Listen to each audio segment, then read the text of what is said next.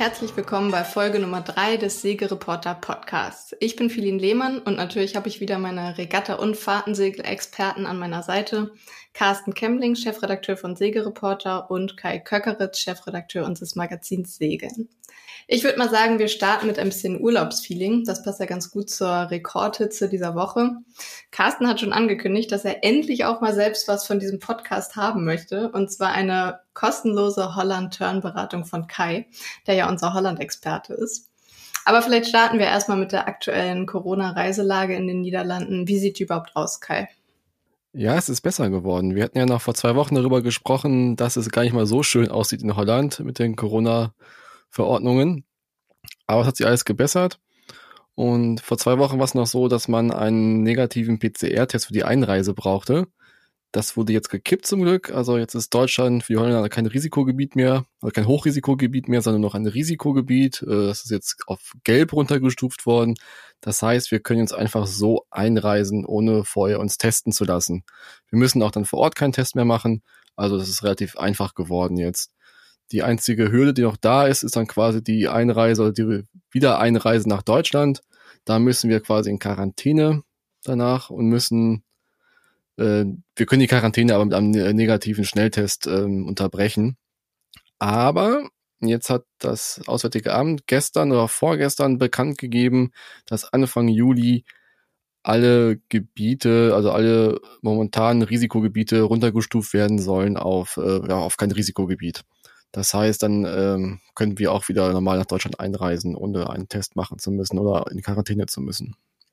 Aber sag mal, war, war das Rache irgendwie beim, am letzten Wochenende? Ich, ich habe hier nur die Aufschreie von meinen Freunden aus, aus Duisburg, meiner, meiner Basis, irgendwie gehört aus Nordrhein-Westfalen, dass sie dann plötzlich Urlaub, wir durften nicht am Wochenende hin und, und ich meine, in Deutschland war da ja schon extrem weit, wieso konnte weit Corona-technisch unten? Wieso haben die Holländer uns da als äh, Risikogebiet eingestuft?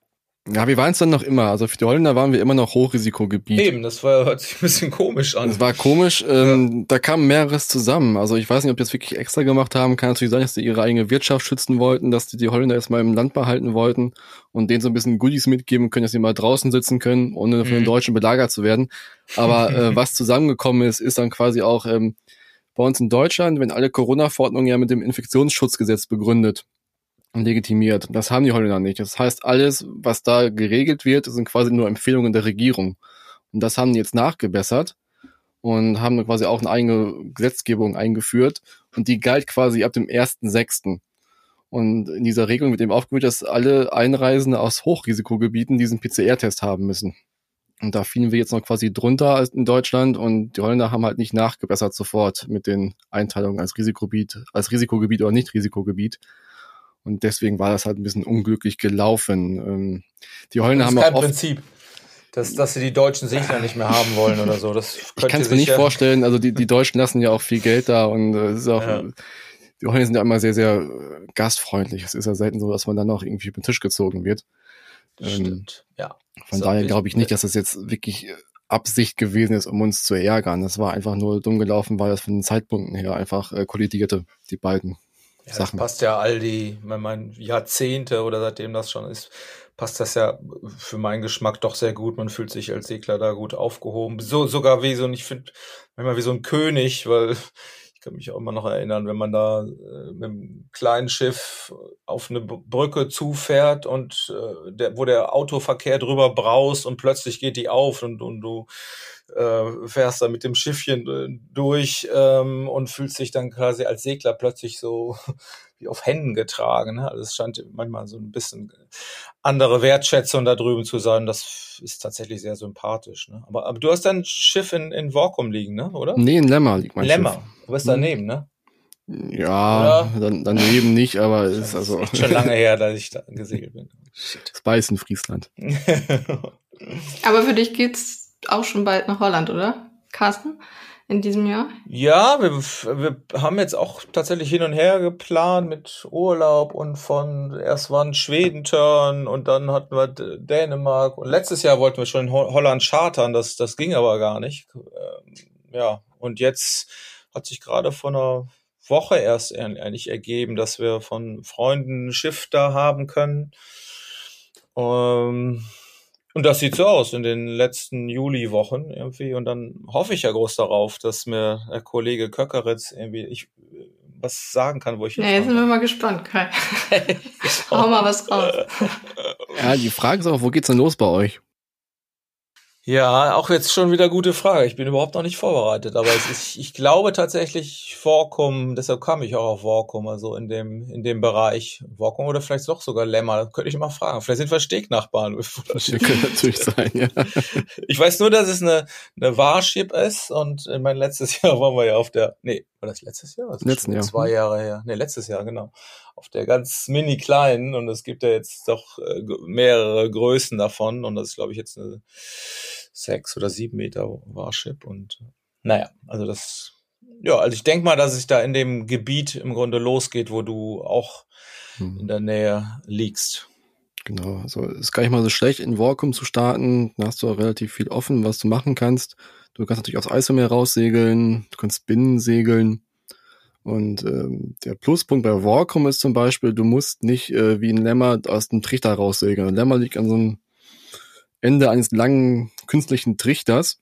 Hm. Und da musst du fast immer rauskreuzen. Ne? Das ist nach Westen hin offen und das heißt, äh, bei Westwind, was ja die vorrangige ja. Windrichtung am Eismeer ist, da musst hm. du eigentlich immer rauskreuzen. Das äh, macht irgendwann keinen Spaß. Und da verlierst du einfach Zeit. Also von daher ist Walkum schon ein guter Startpunkt, um halt irgendwie sowohl nach Norden segeln zu können, als auch nach Süden segeln zu können am Eiselmeer. Ist also gar nicht mal so schlecht. Hm.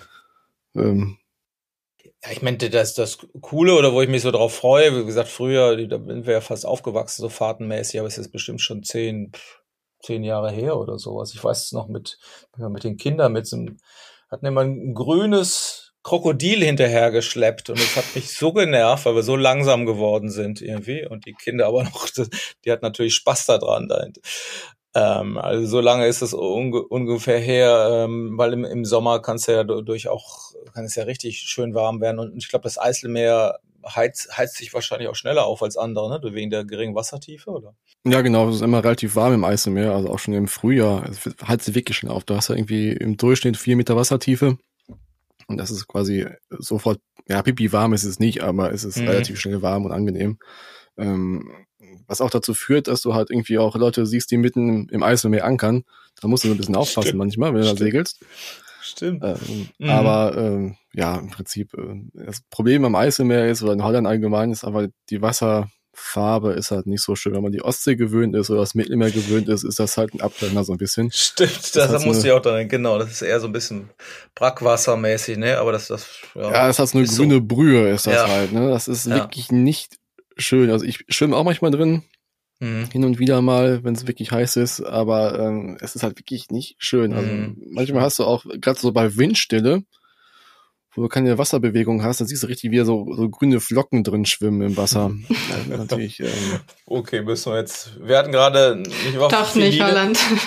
Philine, du bist doch gerade dran an dem schönen Thema Meeresrotz, ne? Ja, genau. Ich fand, ich fand den Namen so schön. Der Spiegel hatte damit aufgemacht, ich glaube jetzt auch mit der Zeit. Und äh, ja, das ist, glaube ich, aber noch nicht Meeresrotz. Noch nicht. nee, also Holland ist noch kein Meeresrotz, also es ist alles noch okay, alles noch im Rahmen. Es stinkt auch nicht oder so, es ist halt ja. halt nur äh, grün. Und hm. ähm, also Segeln macht aber auf jeden Fall Spaß in Holland. Also im Prinzip ist Holland ein ideales Segelrevier für mich auf jeden Fall. Du hast viel Abwechslung, du kannst halt auf dem Eiselmeer segeln. Bei Schiedwetter gehst du nach Binnen rein, da kannst du wunderbare Kanaltouren machen. Und du kannst auch auf die Nordseeinseln raus, ins Wattenmeer. Also das ist schon genial. Ja, aber ich, äh, das, das finde ich tatsächlich auch, du hast nirgendwo so eine Vielfalt, ne? Also ja. genau, Friesland, Kanäle, fand ich immer, immer toll und, und ja, okay, Strömung, das ist schon was ganz Gemeines draußen, da muss man sich schon richtig trauen. Ne?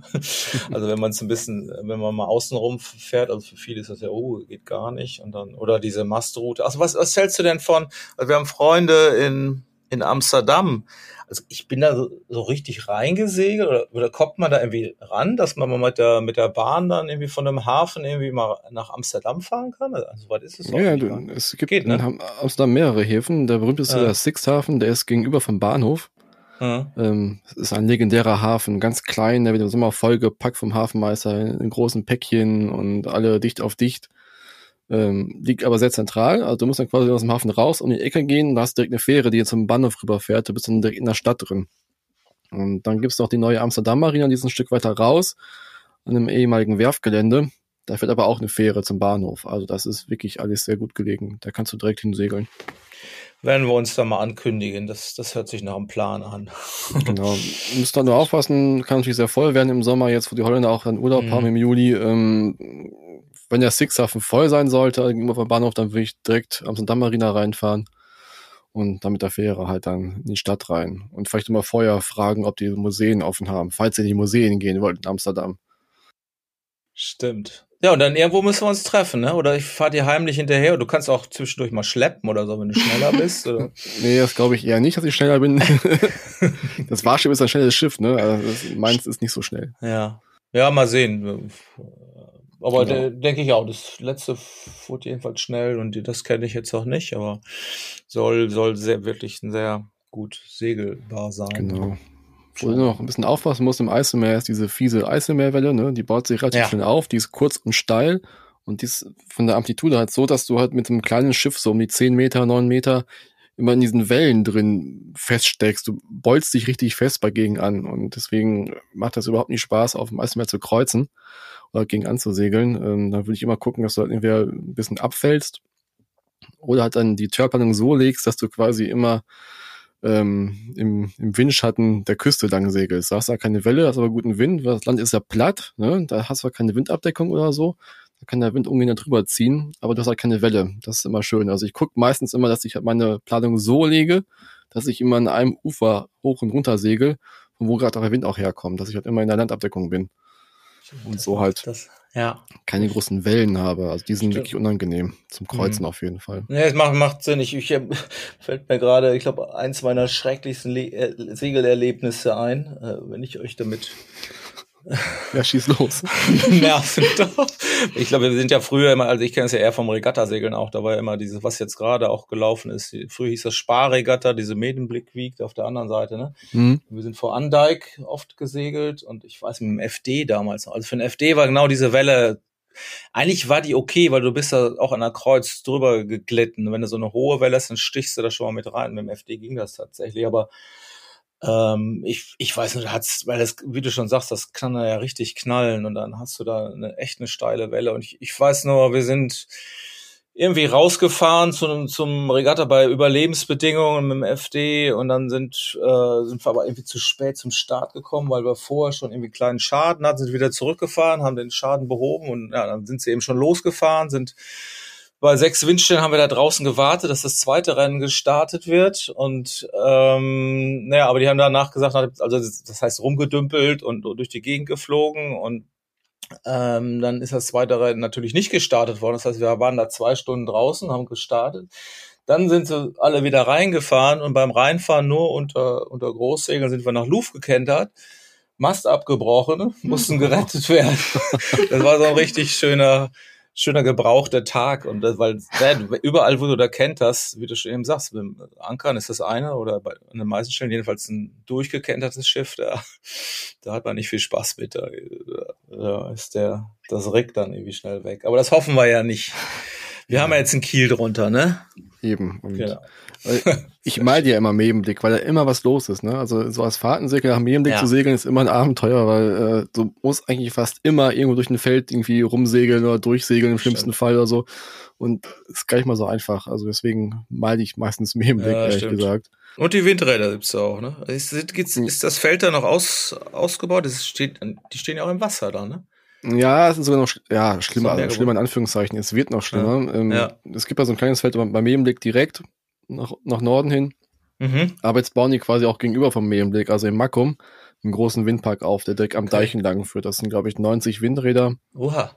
Und ähm, das wirst du auch so sehen. Also im Prinzip sind Windräder jetzt so das dominierende Bild am Eiselmeer. Gerade wenn du jetzt ähm, ähm, die ähm, die Ostseite des Eiselmeers hast, also gerade mhm. Friesland runter Richtung Örg, äh, da haben sie riesige Windparks hingebaut mit 300 Meter hohen Windturbinen. Da kannst du auch durchsegeln, theoretisch. Habe ich ja schon mal gemacht, das geht auch mhm. ganz gut. Da gibt's keine Wirbel oder sowas, ich habe keine gemerkt, aber es ist halt irgendwie nicht mehr richtig schön anzusehen. Also du, du siehst halt von überall vom Eisenmeer zuerst die Windräder. Also wenn du Ja, in aber- Häusern bist und rüber guckst, dann siehst du halt immer die Windräder blinken und leuchten im Dunkeln. Das ist halt irgendwie ein bisschen. Ja, ich würde sagen, ich meine, eigentlich ist das ja genau gut, ne, wenn wir sagen, so von wegen Energiewende, man müsste, da- das ist ja eigentlich, so als Segler muss es ja auch, auch sagen, ja, na, klar, ist ja eigentlich richtig, ne, aber also so ein bisschen, ich meine, letzt hatten wir auch ja gerade letzte Woche die Geschichte mit den Windrädern und äh, klar, dass die auch Abdeckung, äh, sag ich mal, nach Lee äh, erzeugen äh, und da muss man, glaube ich, auch segeltechnisch so ein bisschen aufpassen. Aber da durchzufahren, Natürlich, da kommst du klar, ja überhaupt nicht dran, irgendwie von der Höhe. Früher hat man immer so, oh Gott, jetzt wirst du da geschreddert von so einem Ding, ne? Aber ist ja, trotzdem hat man immer dieses Gefühl, oder? Man hat immer das Gefühl, dass das Ja. ist wie bei, das wir es vielleicht auch haben in Frauen, dass Ja. man durch eine Brücke durchsegeln musste oder sowas, Ja. die eine geschlossen ist, die Ja. aber hoch genug ist. Dann denkst du auch immer, es kann nicht passen, es kann nicht Ja. passen, dann passt es trotzdem. Aber auch bei den äh, Windrädern ist es so, die sind halt so hoch, die können dich nicht abrasieren. Ja. Es sei denn, du hast einen riesengroßen Mast, was ich jetzt nicht äh, annehme bei der Warship. Ja, wer weiß. Ja. Ja. Aber äh, du kannst halt, das sind so parallele Reihen, die aufgebaut sind. Von Nord nach Süd, in, zwischen Lemmer und Irk zum Beispiel, da kannst du einfach parallel da, da durchsegeln, das ist gar kein Problem. Äh, Wie gesagt, ich habe auch nicht gemerkt, dass es da irgendwie großartige Windwirbel gibt oder so, oder irgendwie welche Beeinflussungen. Also, das geht. ja, wir werden es hinkriegen. Ja. Also, wie gesagt, es ist Energiewende nicht schlecht, das zu haben, aber schön ist was anderes.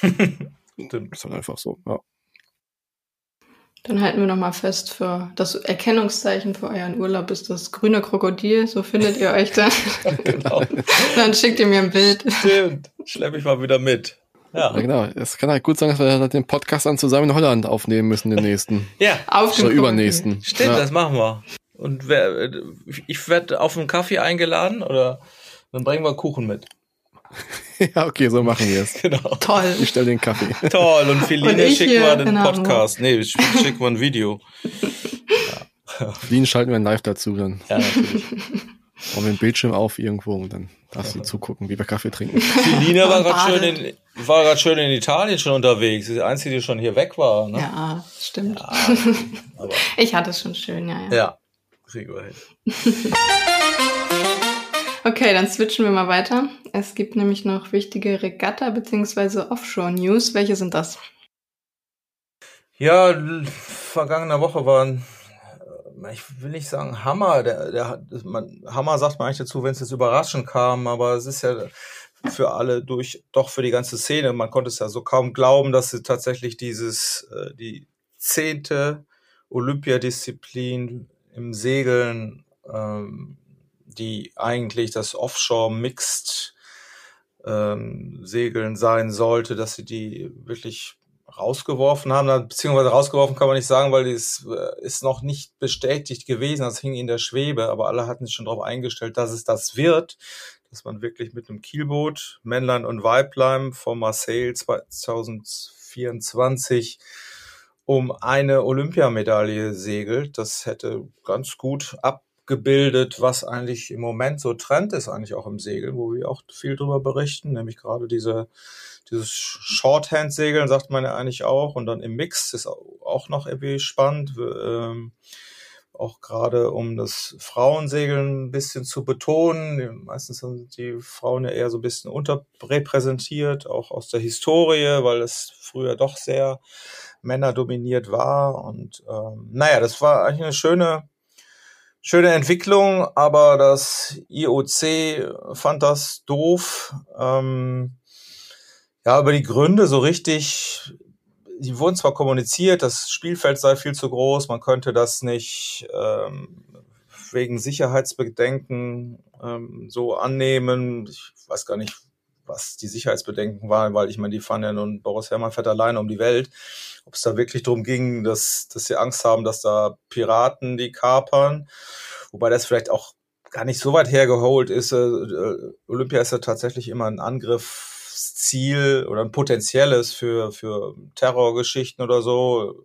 Man kann sich schwer vorstellen, dass das jetzt irgendwie die Sichter da betrifft, aber ist schon richtig, man kann es sch schwer ähm, kontrollieren, aber dann haben sie eigentlich einen Gegenvorschlag gemacht und dieses Spielfeld verkleinert und fährt man eben vor der Küste fünf Runden auf einem anderen Kurs. Wie auch immer, das IOC fand das nicht. Es gab schon böse Stimmen, die sagten, der neue chinesische äh, Präsident der von World Sailing, der hätte da schon immer ein Problem mit gehabt und jetzt hat er die Chance genutzt, das Ding von seinem Vorgänger hinter den Kulissen zu torpedieren. Ob das jetzt stimmt, das ist jetzt nicht klar geworden. Fakt ist, ähm, die Offshore-Segler sind raus und dafür haben sie jetzt es zwei weitere Optionen, was mit der zehnten Medaille jetzt passiert. Und da ist jetzt quasi, haben die, die Kitesurfer ähm, haben diese Medaille jetzt zugesprochen bekommen, indem man einfach, was vorher ein Mixed-Event war, also wäre ein Staffel-Event äh, gewesen, also Kite-Foiling mit Männlein und Weiblein, die dann, das Format war noch gar nicht, glaube ich, so richtig klar. Die haben es schon mal ein paar Sachen rumgetestet und es gibt auch die Deutschen sind sogar Vize-Europameister geworden, hier Leonie Meyer und Florian Gruber in der Kombination. Ähm, naja, und jetzt hat man einfach gesagt, okay, wenn, wenn Offshore nicht, dann nimmt man die Medaille eben, gibt sie den Frauen und Männern getrennt. Und ähm, naja, jetzt ist das Resultat, dass von zehn Segeldisziplinen vier auf einem Board stattfinden, also auf dem Brett, nämlich zweimal Surfen, zweimal äh, Kitesurfen und ähm, ja, und fünf sind auf, finden auf Fold statt, ist ja auch noch auf dem Nakra. Also es, viele halten das für eine ganz doofe Entwicklung. Ich weiß es gar nicht, ob man das äh, ja, also so Kiten sieht natürlich toll aus und ähm, die Frage ist jetzt tatsächlich, ob das dem Trend des Segelsports jetzt so ein bisschen abträglich ist. Also sprich, was passiert jetzt mit diesen ganzen Projekten, die halt auf dem, auf dem Kielboot ja auch angefangen haben. Es gibt einige Deutsche, die da gesehen sind, sich schon potenziell darauf vorbereitet haben auf Marcel 24. Es wurden Boote dafür designt, die da zumindest reinpassen. Also die Dela One Design ist ein ganz tolles Boot. Ähm, dann diese Janot 3300, weiß ich, das ist ja die Sunfast. Ne? Mhm. Ähm, ist alles ein toller, toller Trend, aber ja, was meinst du, Kai? Also irgendwie äh, schade, oder? Ich war sehr überrascht, dass sie es dann doch gecancelt mhm. haben. Die Gründe kann ich jetzt nicht ganz nachvollziehen. Aus Sicherheitsgründen, mhm. ja, weiß ich jetzt nicht, kann ich nicht beurteilen. Mhm. Ähm, ich fand es halt schade, weil jetzt haben sie halt über Jahre lang die Werften, die Segler irgendwie angefüttert, mit der Aussicht darauf, das machen zu können. Und da gab es halt wirklich tolle Entwicklungen, wie du schon sagst, die Dela, die Sandfast und noch andere kleine Schiffe, die wirklich dann diese Lücke reinkonstruiert worden sind, um dieses, das auszufüllen. Mhm, und es gab ja auch schon jetzt in den, äh, hier auch in Deutschland Bestrebungen, da mitzumachen. Und dann wurde für die Kieler Woche extra Double Hand ausgeschrieben als ja. Langstrecke und als Offshore-Langstrecke. Von daher finde ich es ein bisschen schade, dass sie es jetzt doch gecancelt haben, weil für mich als Segler, der halt irgendwie auch als Fahrtensegler jetzt nicht so viel anfangen mhm. kann mit, äh, mit, mit Kitesurfern mhm. und aber auch nicht so viel mit Up and Downs richtig warm werden mhm. kann, wäre es natürlich spannend gewesen. Und wenn wir jetzt auch aus Ocean Race gucken, was die Taktik da einfach angeht und sowas, das ist ja schon spannend, weil jetzt hatten wir gerade diesen, diesen, diesen kleinen Split da im Feld, dass die Deutschen beim Ocean Race jetzt irgendwie eine nördliche Route genommen haben, wenn quasi alle anderen ja dicht bei Mallorca vorbeigesetzt im Süden und ja, und es sieht so aus, als ob die Deutschen davon profitieren könnten. Und ich finde, das sind so, so taktische Spielereien, die ja. wirklich dann auch spannend sind im, im Offshore-Race und die auch gerade von Zuschauern vielleicht besser mhm. wahrgenommen werden können oder besser ausgelegt werden können. Ja, das ist tatsächlich so die Frage, weil das große Plus, was eigentlich auch die Befürworter gesehen haben, dass Segeln auf diese Weise eigentlich sehr gut vermarktet werden kann oder in einer größeren Masse zugänglich gemacht werden kann, mit dem, immer mit dem Beispiel von Boris Herrmann jetzt und das letzte Ronny Globo, wo die Leute halt ab Tracker gehangen haben. Ne? Also, aber genau das wahrscheinlich irgendwie jetzt, dass es eher das Gegenargument gewesen zu sein, weil die sagen, na, Kitesurfen, also das IOC zumindest, äh, die sagen, Kitesurfen, das sieht viel, viel cooler aus und äh, wenn die da durch die Gegend ballern. Ähm, ja, ein bisschen schwierig, äh, finde ich auch. Ich glaube, das konnte keiner so richtig verstehen, was da jetzt auch medial so toll dran sein soll. Oder jedenfalls von den, oder das konnte man vielleicht nicht vermitteln. Man muss ja sehen, diese Gremien im IOC sind ja dann noch ein bisschen anders gestrickt als so das normale Standard-Gremien auch bei World Sailing oder das, man weiß immer nicht, ob die wirklich verstehen, was da gerade passiert ähm, also auch, auch im Segeln. Und ich sehe das, sehe ich auch so. Ich meine, diese Klammer zum, als für uns als Segler zu so einem Offshore-Ding, die ist schon bei, bei, dieser Art von Disziplin werde ich schon sehr groß gewesen, auch für Fahrtensegler, weil das Problem ist ja bei Olympia tatsächlich immer, dass der Abstand, sag ich mal, vom demjenigen, der das dann hardcore-mäßig verfolgt, äh, zu demjenigen, der jetzt quasi Fahrten segelt, dann das ist doch manchmal sehr weit entfernt halt. Ne? Und ich glaube, mhm. mit denen ähm, Offshore hätte man das gut irgendwie hinbekommen halt. Aber ich, ich sehe das aber auch so, also rein sportlich muss ich sagen, äh, sehe ich das auch, wie, wie du es gerade gesagt hast, dass wenn man das jetzt, wo wir den, den Sprung zum Offshore äh, ähm, Race hier Europe hin, hinbekommen. Also da hat mich tatsächlich immer gestört an dieser ganzen Disziplin. Ich komme ja nun auch vom Olymp olympischen Segeln und äh, ich, also diese, diese Taktik, die jetzt gerade, ja, zu doch erfolgreich ist für, für Robert Standek und, und sein Team, das ist halt eigentlich eine Taktik, ja, man setzt halt auf die Glückskarte. Und alles, was auf äh, olympische Segeln im Grunde ausmacht oder die alle Regeln oder die viele Regeln wurden dafür gemacht, um diese Glückskarte, von der jeder weiß, dass es die gibt, nämlich das Wetter spielt eine Rolle und man kann es nicht immer so berechnen versucht man da auszuschletzen, nämlich mit, mit Streichergebnissen, mit manchmal sogar zwei Streichern und äh, in, in einer ganz langen Serie von zehn Rennen, dann, weil man sagt, okay, einmal kann man wirklich Pech haben, denn der Beste soll dann doch gewinnen. Und, und da ist es jetzt im Grunde so, als wenn du bei einer olympischen Regatten da nur ein Rennen fährst, ob das jetzt drei Tage dauert oder nicht. Wenn der am ersten Tag halt, so wie jetzt auch die, das deutsche Team auf die linke Seite fährt und die liegt dann nach der Hälfte des Rennens äh, 70 Meilen voraus, dann ist das auch für die anderen nicht zu verteidigen halt. Ne? Also das ist schon schon so ein Punkt, der der stört mich an dieser Offshore-Disziplin.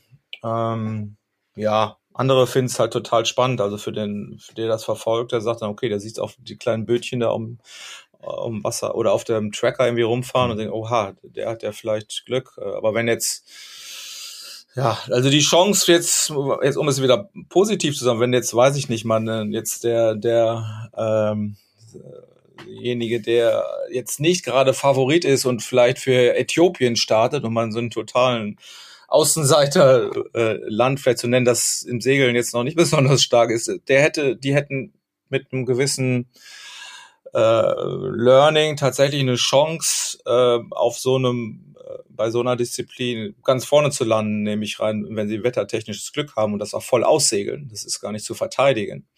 Und was kann man ja sagen, ist das jetzt gut oder nicht? Würde dann der Beste tatsächlich gewinnen? Nichts gegen ähm, Außenseiter-Siege, aber ähm, naja. Mhm. Aber ich hatte tatsächlich auf so ein, deshalb habe ich schon mal geguckt, Feline weiß da noch gar nichts von, weil ich hatte ja auch überlegt, eine Olympiakampagne zu starten, Offshore Mix. Und dann wärst du, hätte ich dich natürlich gefragt. Ja, cool, bin ich sofort dabei. Eben. Aber ist jetzt leider durch, das Thema. Schade, schade. Weil das hätte, glaube ich, nochmal. Das hätten wir auf jeden Fall gerockt. Das hätten wir gerockt, oder? Perfekt. Aus der, und dann live, live Podcast von der, von der Regattabahn vor Marseille, sagte das. Ähm, aber können wir denn jetzt sagen, dass, also, ja, ob wir es sagen können, weiß ich nicht, aber können wir denn, ich suche gerade die Worte, ähm, mhm. können wir denn so sagen, dass dann irgendwie ein mehrtägiges Rennen, also ein Event, nicht mehr olympisch ist? Wenn wir jetzt sagen, dass Offshore halt irgendwie nicht in den olympischen Zirkus reinpasst so richtig. Also es, ja es, ich meine, ich, ich glaube, ich kenne es in keine olympische Sportart, ja. die so lange äh, das in Anspruch nehmen würde, quasi irgendwie dann mehrteilige Berichterstattung und sowas. Eigentlich ist ja alles darauf ausgelegt, dass alles quasi irgendwie die einzelnen Disziplinen in einem bestimmten Zeitraum abgearbeitet werden können. Du hast halt irgendwie an einem Tag hast das äh, Straßenradrennen der Herren, am nächsten Tag mhm. der Frauen und dann hast du nur diesen einen, einen Schuss mehr oder weniger. Mhm. mhm. Und wenn wir jetzt irgendwie wenn wir halt dann ein Offshore-Event haben, das dann wirklich drei, vier Tage, oder vielleicht auch länger dauert, ist das noch olympisch dann vom Gedanken her? Ja, ja, es ist, ich finde schon, ähm, das ist ja auch diese, es kommt da auf, auf Fähigkeiten an, die, die man sonst, äh, die muss man schon erstmal sich, sich erarbeiten, nämlich, äh, sag ich mal, Durchhaltekraft. ist ja eher so diese, diese Marathon-Gedanke halt, ne? Klar, du hast ein Marathon ist auch schnell vorbei an einem Tag, ne? Aber das, diese Disziplin sticht dann, würde, hätte schon herausgestochen stocheln, muss man jetzt so, so formulieren, weil du dann eben mit Schlafmanagement klarkommen musst und also so Sachen halt, ne? Ähm, ja, aber ich meine, okay, die, die anderen Segel-Events dauern auch länger und äh, aber hast halt, kommst abends nach Hause und darfst in deinem Bettchen schlafen halt, ne? Und wenn die da ihre zehn Rennen fahren und Segel geht ja immer über die zwei Wochen und dann haben sie immer verteilt die verschiedenen Disziplinen, mit, auch mit ihren Medal Races zum Ende, wo dann die, die ähm, ähm, Entscheidungen fallen. Aber ja, ich glaube, da, dass da sogar, eine, da hätte sicherlich eine Chance drin gesteckt, weil man einfach länger gebannt ist da, da, davon, möglicherweise. Andererseits sagen auch welche, pff, ich guck doch da jetzt nicht rein und sehe da irgendwelche bunten Schiffchen irgendwie im, im Sekundentakt vorwärts fahren. Äh, aber ich glaube, das weiß, wissen noch zu wenig Leute, wie ein das packen kann. Und wir wissen es im Grunde alle jetzt gerade seit Boris Herrmann, äh, was das für ein Thrill sein kann, wenn man morgens aufwacht und mal eben schnell reinkickt. Und finde jetzt gerade auch bei dem Offshore, äh, Offshore äh, Race. Race in Europe, ähm, naja, wenn man da jemanden hat, mit dem man mitfiebert. Ne? Also ja, interessante Entwicklung, weiß auch nicht. Also ich bin da auch hin und her gerissen. Ähm, ist ein bisschen schade, aber ich glaube auch, dass diese Entwicklung, also das, was du eben was über die Dealer zum Beispiel sagen, also die, die Wahrheit ist ja, die haben es jetzt eigentlich nicht unbedingt nur für Olympia gebaut. Mhm. Das war jetzt ein schöner Marketing-Boost nochmal, aber die haben das ohnehin gebaut, genau wie die anderen Janos. Und, und was gibt's denn da noch? JPKs. Es gibt so viele Boote, auch von, von J-Boats, äh, die in dieses äh, Short-Handed-Muster passen, eben mit kleiner Crew segeln zu zweit und gibt so viele Regatten. Jetzt bin ich gerade noch drüber gestolpert. Es startet, ich glaube, im August dieses Atlantikrennen für Amateure Transquadra, was sehr hoch hängt.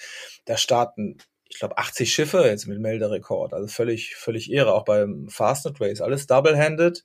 Muss dann nicht mixed sein, aber, und das ist schon ein Trend, der wird uns, glaube ich, weiter beschäftigen. Ist auch spannend. Die Boote äh, wird es geben. Und es ist ja selbst in Deutschland äh, auch die, die Langstrecken vor Ostsee. Ähm, da gibt's viel mehr Angebote, die's, die man früher nie gehabt hat. Hm. Also überlebensfähig. Ja, denke ich. Lass Und vielleicht dann in, in 28 Felina, du bist ja noch nicht raus. Ich bin ja, ja, müssen wir vielleicht noch ein bisschen trainieren, aber. genau. Ja. Vielleicht kommt das nochmal. 28 Disziplinen stehen noch nicht fest. Aber dann läuft. Ja, du kannst natürlich auch mit Kai. Kann man, ich, kann man dann ich, ich nehme den besseren. genau. den größeren Chancen. Ja, ich glaube, das ist dann eher Carsten. Also, äh, wenn wir jetzt den Tracker angucken vom Ocean Race, wo die alle da Mallorca vorbeisegeln und sowas, ich werde eher dann in die Buchten reinsegeln und der dann vorbeisegeln. Also, mir, mal zwischendurch mal einen kleinen, kleinen Häppchen nehmen da irgendwie. Ne? ja, ja, genau. Die sind ja tatsächlich, das fand ich auch jetzt in, äh, die, äh, zumindest die Volvo 65er sind da wirklich sowas von eng an der Küste von Mallorca im Süden vorbeigefahren, weil die immer diese, ich glaube in der Nacht auch da die, die Winde oder mit den Thermik da gespielt haben. Ich glaube, die hier Baue Backing hat da irgendwie, weiß ich nicht, 25 Wenden gefahren, direkt irgendwie vor der Küste. Also die müssen da tatsächlich die, den anderen beim Dinieren ähm, zugesehen haben. Ja, die sind ja wirklich, da wirklich an den schönsten Buchten Mallorcas mhm. vorbeigesegelt. Also ich glaube, ja. in, in Rufreichweite. Ja. ja. So, dann haben wir noch unseren Medientipp, oder? Kai, du hast ja fast ein Geheimnis draus gemacht, was du uns mitgebracht hast. Stimmt, wir wussten ja, alle, du hattest nichts erzählt, ne? Ja, es ist ja auch so ein bisschen ein äh, persönliches, ein sehr persönlicher Tipp dieses Mal. Also es ist meine Lieblingsbuchreihe der maritimen Literatur. Hoffentlich jetzt nichts Versautes oder so. Nee, nee, hm. Maritim und Versaut geht, glaube ich, gar nicht zusammen. okay. Machen wir in einem anderen Podcast. ja, das ist der Sidekick-Podcast von uns. Mhm. Ähm, nee, also ähm, ich habe die ersten Bücher vor 20 Jahren gelesen. Das ist die Buchreihe von Patrick O'Brien um äh, Kapitän Aubrey und den Schiffsarzt Stephen Maturin. Maturin, ich kann es mhm. immer nicht aussprechen. Was, ich habe diese Dinger jetzt seit 20 Jahren äh, immer wieder durchgelesen, aber ich weiß diesen Nachnamen, ich weiß nicht, wie man ihn ausspricht. Auch in den, in den Hörbüchern wird ja Maturin ausgesprochen. Ich weiß gar nicht, wie es wirklich heißt. Ähm, das sind 20 Bände und die spielen so ab 1800 zur Zeit der äh, Kriege mit Napoleon und spielen vorwiegend auf See. Das sind also, wer Hornblower kennt, das geht so in diese Richtung, ja, ist aber so ein bisschen bisschen vielschichtiger. Also das ist ähm, vor allem auch so, so ein, ein Spiegelbild der Zeit damals einfach so diese Romane. Es geht halt nicht nur um irgendwelche Seegefechte nacheinander, sondern auch um um die zwischenmenschlichen Beziehungen an Bord und die Freundschaft zwischen Stephen Matthew und Jack Aubrey. Und einige werden jetzt vielleicht aufhorchen, weil sie diese Namen kennen. Es wurde nämlich auch verfilmt. 2003 gab es einen großen Kinofilm mit Russell Crowe und Paul Bettany in den Hauptrollen. Der hieß äh, Master und Commander. Jo, den, den mhm. habe ich verschlungen auch, ja. Ja, ist ein mhm. schöner Film, aber wenn man die Buchreihe kennt, waren viele Fans einfach enttäuscht, weil dieser mhm. Film aus ganz vielen Einzelepisoden aus diesen 20 Büchern zusammengesetzt worden ist, zusammengepuzzelt worden ist. Dann kamen halt irgendwelche Elemente aus den ersten drei Büchern da rein, dann hm. aus mittleren Büchern und sowas. Die grobe Geschichte war, glaube ich, Band 11. Aber diese ganzen kleinen Szenen wurden alle zusammengesetzt und zusammengepuzzelt. Da hatte der Film nicht mehr so richtig viel mit den Büchern zu tun. Und das fanden, glaube ich, viele Fans der Buchreihe damals ein bisschen schade. Wobei die größte Kritik ist doch oft immer, wenn die, die Segel äh, Segelvideos nicht, nicht passen, oder? Wenn dann irgendwie, ich, ich kriege immer die Krise, wenn ja mit flatternden Segeln und siehst hinten den, die Motorspur noch irgendwie mhm. im Wasser, im Kielwasser. Aber das war da doch ziemlich gut gemacht, ne? Oder das war sogar sehr erinnere. gut gemacht in ja. dem Film. Ja, der, mhm. der Film, der ist richtig gut. Wenn man den mhm. Film alleine betrachtet und nicht in Zusammenhang mit den Büchern betrachtet, ist das ein richtig guter Film, mhm. weil die haben halt, das, das Schiff wurde da wirklich gebaut, die HMS Rose ist das, die wurde dann umbenannt in die HMS Surprise. Die hat zwar auch einen Hilfsmotor gehabt, aber in den ganzen Filmszenen wurde er nicht angeworfen. Die ist noch wirklich gesegelt und äh, die haben dann sogar wirklich um die um den Sturmszenen haben sie wirklich reale Bilder von Cap Horn mit eingebaut. Also mhm. die hatten, ja. die sind vorher mit einem Nachbau der, oh Gott, welche war das denn? Von Schiff von Cook, glaube ich ähm, um Cap gesegelt und da war ein Filmteam mit an Bord und die haben halt einfach nur Wellenbilder aufgenommen aus den Stürmen vor Cap Horn. Dann haben sie halt diese Bilder halt in den Film mit eingebaut, wo dann quasi Jack Aubrey und so im, im, durch, über, äh, rund um Cap Horn segeln. Das waren richtige, reale Cap Horn-Bilder. Das ist schon mit viel Liebe zum Detail gemacht. Und wenn man sich die Extras anguckt, äh, die Dokumentation rundherum um diesen Film, der Regisseur Peter Rear ist ein großer Fan der Bücher gewesen. Dann interviewen sie ihn halt und man sieht halt, wie die ganzen Bücher neben ihm rumliegen, wo überall so Zettel drin sind, wo er sich halt so Sachen notiert hat. Dann hat man gemerkt, der hat, der liebt die Bücher eben auch. Ähm, dass der Film jetzt halt nicht ein genauer Abklatsch der Bücher ist, liegt auch daran, dass die Bücher halt sehr, sehr, sie taugen halt, die einzelnen Bücher taugen halt nicht zum Film. Das ist halt ähm, nicht so das Hollywood von heute, sondern das ist halt sehr, sehr langsam erzählt und sehr, genau erzählt und Seegefechte finden zwar immer mal wieder statt, aber sehr, sehr selten. Also das ist dann wirklich ähm, sparsam eingesetzt, so wie es halt wegen im richtigen Leben hätte sein können damals. Und auch der Autor, also Patrick O'Brien, schildert die ganzen Gefechte eben auch immer anhand von alten Logbüchern, also anhand von Schlachten oder Gefechten, die es auch wirklich gegeben hat. Hm. Das ist halt alles nicht erdacht und äh, logen, sondern wirklich hätte alles genauso stattfinden können und hat auch irgendwann mal so stattgefunden. Zwar nicht in der eigenen Geschichte um Patrick, äh, um Jack Aubrey, sondern als Einzelgefecht zwischen anderen Schiffen. Also das ist schon sehr, sehr akkurat mhm. gemacht und äh, O'Brien ist auch so ein Meister des englischen Humors. Also ich habe die Bücher jetzt drei oder viermal gelesen und man findet immer wieder Stellen, die man drüber liest, wo man einfach lachen muss, weil es so witzig ist, also so so unterschwellig, dass man erst in, im Nachdenken dann äh, kapiert, äh, wie witzig das jetzt gewesen ist. Also es ist ein ganz schwarzer englischer Humor. Und ähm, er spielt auch immer mit den Gegensätzen, also zwischen Land und See.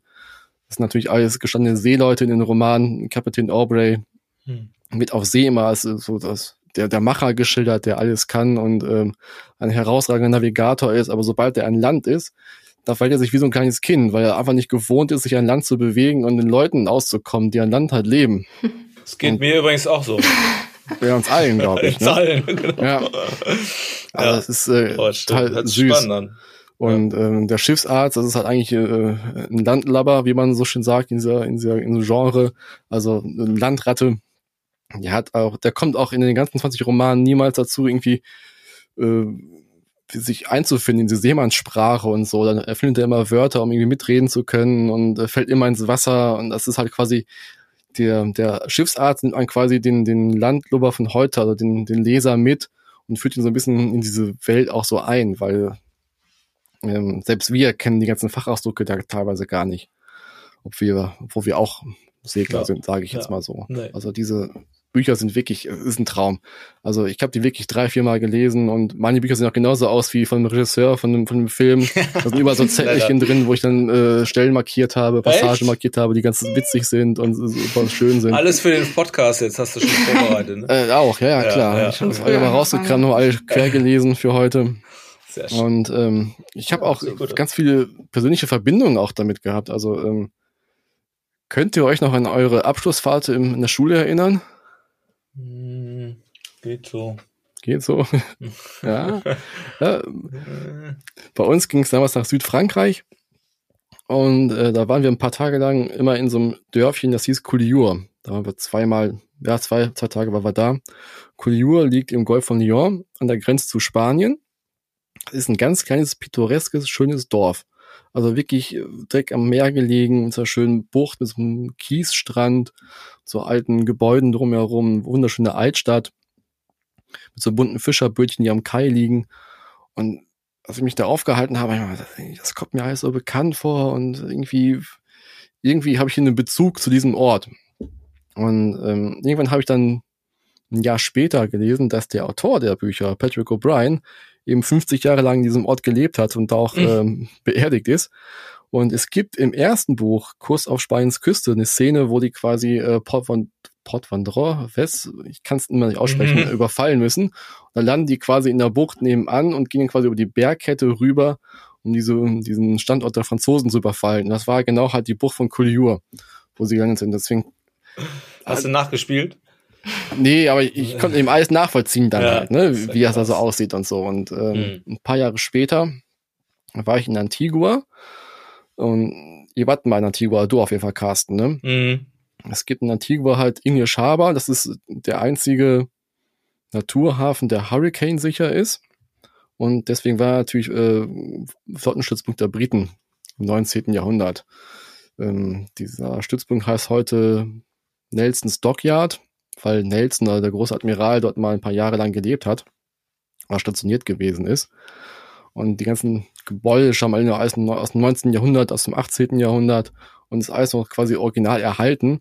Und wenn man da durch diesen, ja, diesen kleinen Mini-Ort da durchläuft, dann fühlt man sich wirklich zurückversetzt in die alten Zeiten. Das war halt damals für mich, der die Bücher geliebt hat, weil man noch liebt und auch geschichtsversessen ist, natürlich sehr, sehr toll. Und dann bin ich so ein bisschen weitergelaufen Richtung Formeth Harbor. Es ist ein Hafen weiter, über eine Hügelkette drüber. Und da habe ich so eine alte Buchhandlung entdeckt, die von einem Briten noch geführt worden ist. Und der hat mich dann quasi auch dann äh, mit äh, Sekundärliteratur zu Patrick O'Brien äh, versorgt. Da gibt es so einen Kartenatlas, der heißt Harbors and High Seas, wo quasi alle Reisen von äh, Kapitän Aubrey in, mit Karten nachvollzogen werden können. Die Orte werden beschrieben, wo, es, wo die Gefechte stattgefunden haben. Und da gibt es auch noch so ein Wörterbuch, ähm, wie heißt das Wörterbuch nochmal? A Sea of Words, wo dann quasi irgendwie auf 300 Seiten halt äh, die englischen Begriffe alle erklärt werden, die englischen nautischen Begriffe. Auch mal ein schönes Nachschlagewerk gewesen. Oder hast du also, dein Steckenpferd gefunden, oder? ja, das war wirklich, also äh, war schön, ne? Auch mit den mhm. Briten da zu reden und so. Der war auch großer O'Brien-Fan. Man muss auch sagen, dass diese Bücher in Deutschland gar nicht so populär sind, aber vor allem im amerikanischen und englischsprachigen Raum, das wirklich, das sind ich glaube, die New York Times hat mal gesagt, mhm. das sind die besten historischen Romane, die je geschrieben worden sind.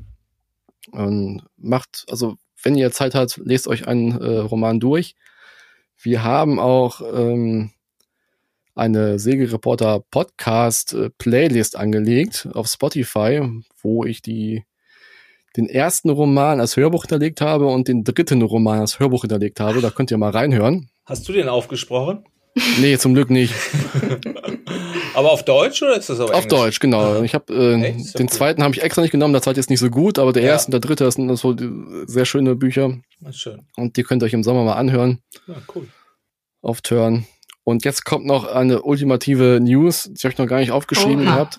Das kam nämlich letzte Woche raus, dass es einen weiteren Film geben wird. Und zwar eine, keine Fortsetzung, sondern ein Prequel, also ein Film, der vor den Ereignissen spielt und quasi die ersten Romane aufgreifen soll. Und mhm. vielleicht sogar so ein bisschen näher an den Büchern ran. Wenn sie den ersten Roman verfilmen, das ist einer so der Romane, die wirklich am einfachsten verfilmt werden können, dann kann das was Gutes werden. Also ich bin schon sehr, sehr gespannt. Bisher ist noch nicht fest, wer was spielen soll. Also Russell Crowe wird nicht wieder mitspielen, der ist zu alt einfach. Auch wenn es halt irgendwie äh, davor spielen soll, ist einfach mhm. unglaubwürdig, unglaubwürdig. Mhm. Aber ich bin sehr gespannt, was dabei rauskommen wird. Ich freue cool. mich schon. So, bevor ihr euch wieder entspannen könnt, gibt uns Carsten noch einen kleinen Regatta-Ausblick aufs Wochenende. Der Saisonauftakt der Säge-Bundesliga steht ja an und du bist mit dabei. Ja, stimmt. Ja, ich kann es irgendwie kaum fassen, dass es wirklich, wirklich wieder losgeht. Also der erste äh, Auftakt war ja verschoben jetzt im Monat. Da haben wir schon hin und her geguckt, wie wir da klarkommen. Ich bin jetzt das dritte oder vierte Jahr für den Wassersportverein Hemeling, für die Bremer ähm, dabei. Und ja, letztes Jahr lief so ein bisschen bescheiden, nachdem wir da vorher eigentlich Zweiter waren. Und jetzt äh, geht's ab Donnerstag nach Überling zum Bodensee. Und äh, ja, wir hoffen mal, dass wir ein bisschen Wind kriegen. Das war so die äh, so die, die Frage immer, wenn man, wenn es in den Süden geht, aber ich habe eben auch schon in der Vorschau äh, gesehen, oder dass der Auftakt 2015 zum Beispiel, der war einer der stark windigsten Liga-Auftakte oder überhaupt Ligarennen überhaupt. Äh, also da kann es richtig, kann auch richtig Wind sein, wobei ich habe bisher erst gesehen, 30 Grad, eher, eher so im Vierknotenbereich, aber wir wissen ja. Ich habe, ich sehe nur gerade auf, auf meine Hände, wir haben am Wochenende trainiert in Kiel, mit den eifrigen One-Keelern, die immer sehr netterweise dann tatsächlich so eine kleine Trainingsregatta sogar organisiert haben. Mit, mit insgesamt waren wir 13 Boote in zwei Gruppen. Nachher am Sonntag haben wir Gold und Fleet, äh, Silver Fleet gemacht. Und da muss ich, also ich will ja nicht jammern, aber ich habe wirklich offene Finger und also es hat mit sechs Windstärken gehämmert, die zwei Tage lang.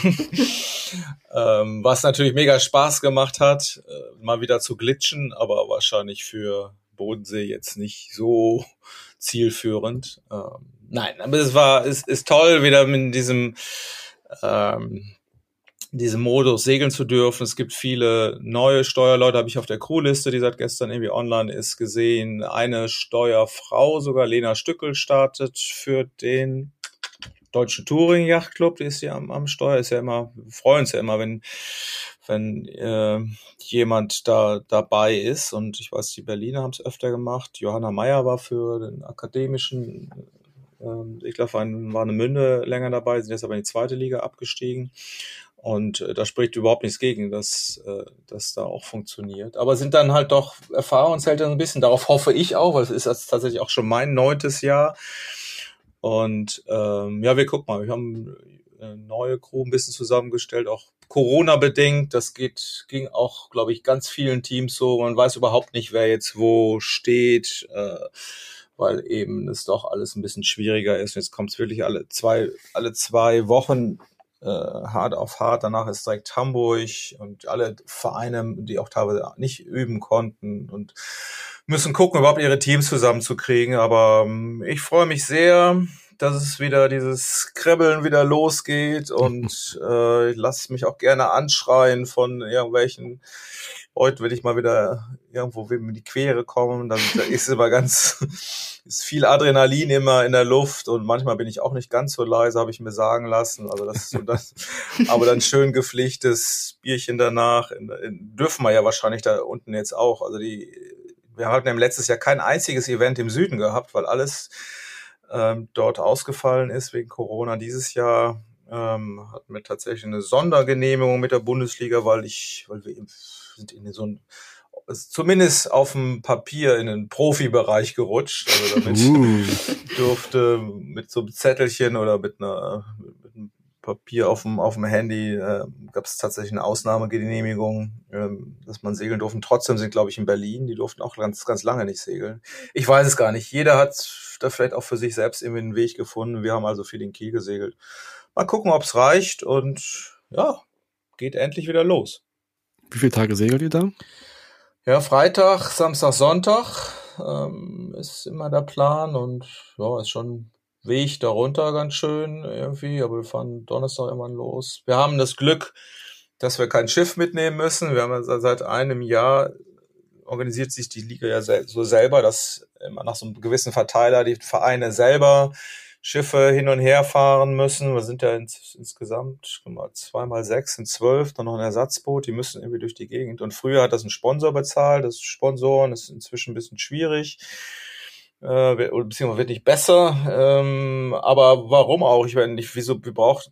Also früher hat der Sponsor tatsächlich einen Fahrer bezahlt und ein Auto, äh, das die Schiffe durch die Gegend fährt. Ich meine, das ist nun wirklich eigentlich nötig, wenn man ohnehin selber dahin fährt. Das fand ich völlig legitim, dass man als Verein das auch quasi mitträgt und mitorganisiert. Es ist, ist eben ein Schlüssel gefunden worden, wo die, die äh, Segler selber ein Boot dann mal auf, dem, auf die Kupplung hinten draufhängen. Und äh, wir müssen es, glaube ich, irgendwann auch von Berlin irgendwo ein Schiff mitnehmen. Das ist ziemlich schlau gemacht, finde ich. Spart Kosten. Auch fahren wir inzwischen die Motorboote selber, die, äh, glaube ich, für die Übergabe immer ähm, ähm, gefahren werden müssen, also auf die, wo man dann immer wechselt nach jedem Rennen. Ähm, also es ist alles ein bisschen schlauer, schlauer und abgespeckter geworden.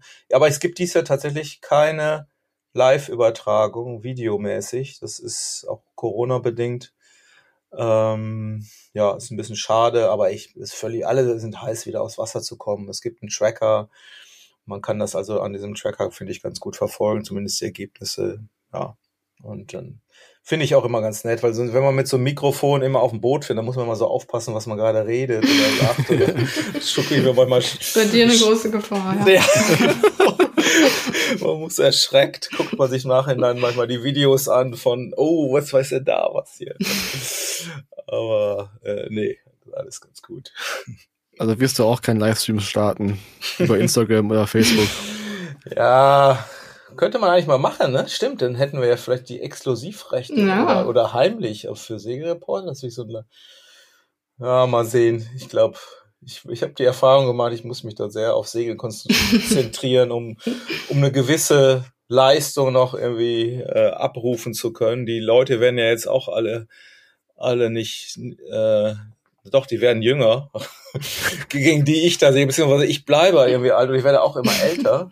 Ich habe noch bis jetzt, mal gucken, wie lange wir das noch alles hinkriegen. Gott sei Dank habe ich Mitsegler, die meine Defizite dann ausgleichen. und ähm, also die Fehler mache ich dann im Zweifelsfall. Und ja, schauen wir mal. Auf jeden Fall voll Bock und da mal, vielleicht können wir dieses Jahr nochmal wieder weiter vorne angreifen, nachdem wir letztes Jahr blöderweise Champions League ein bisschen verpasst haben im letzten beim letzten Rennen für den WVH und aber wir haben alles zusammen und also Team steht und äh, sollte zumindest auf dem Papier nichts dem im Wege stehen, dass wir da wieder ein bisschen vorne mitspielen können, wie ja eigentlich all die letzten Jahre auch. Das sind doch ganz gute Aussichten mhm. fürs Wochenende. Wenn ihr die Daumen drückt. Ja, wir drücken die Daumen auf jeden Fall. Also. Schließe ich diese Folge mal. Danke, dass ihr da draußen wieder zugehört habt. Solltet ihr irgendwelche Wünsche oder Themenvorschläge für uns haben, schreibt uns gerne jederzeit eine Mail an segereporter.ebnermedia.de oder auch eine Nachricht auf Facebook oder Instagram. Wir besprechen ja auch immer wieder Community-Themen in diesem Podcast und freuen uns natürlich über eure Nachrichten. Tschüss und bis bald. Danke. Tschüss. Tschüss. Tschüss.